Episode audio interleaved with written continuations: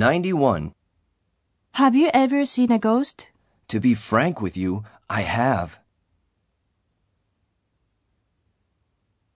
92. Can we have dinner on Friday? I'm afraid I can't. I have a plan. 93. Excuse me, can I try this on? Yes, the dressing room is over there.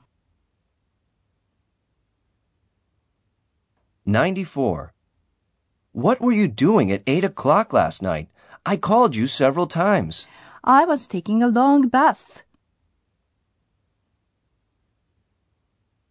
95.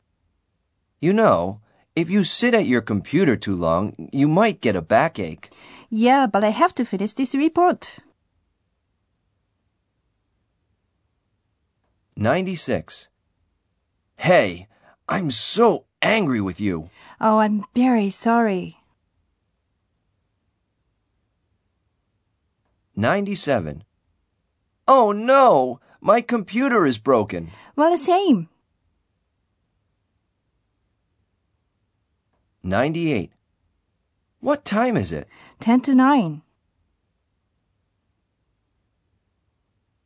99. It's so cold. I told you so. 100. I've got to go. All right then. Have a good weekend.